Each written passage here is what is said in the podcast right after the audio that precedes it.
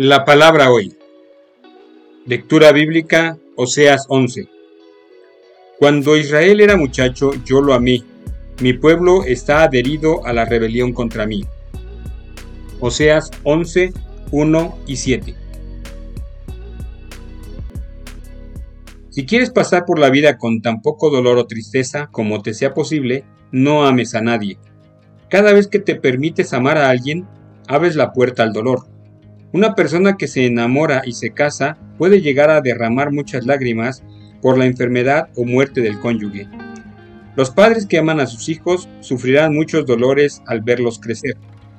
Un profesional de la medicina verdaderamente interesado en sus pacientes de enfermedades terminales siente dolor cuando mueren. Podemos ahorrarnos mucho dolor si no nos ligamos emocionalmente a nadie, pero también nos perderemos algunos de los mayores gozos de la vida. Cuanto más amamos, más sufrimos. Eso es verdad. Pero el camino del amor desprendido es también el camino a algunos de nuestros mayores gozos. En Oseas 11, Dios habla de su amor para con Israel. Se compara a un padre cuidando a su hijo, versículos 3 y 4. Pero el pueblo que debiera haberle dado gozo le causó dolor.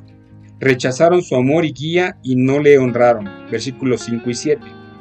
Dios dijo que los disciplinaría, pero le movió su amor y prometió no destruir la nación. Versículo 9.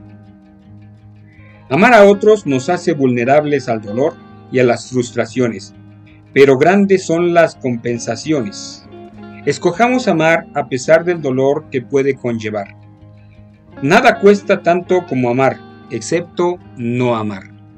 Que Dios fortalezca tu cuerpo, tu alma, tu espíritu, que tengas un mejor descanso en esta noche y si Dios lo permite nos escuchamos el día de mañana.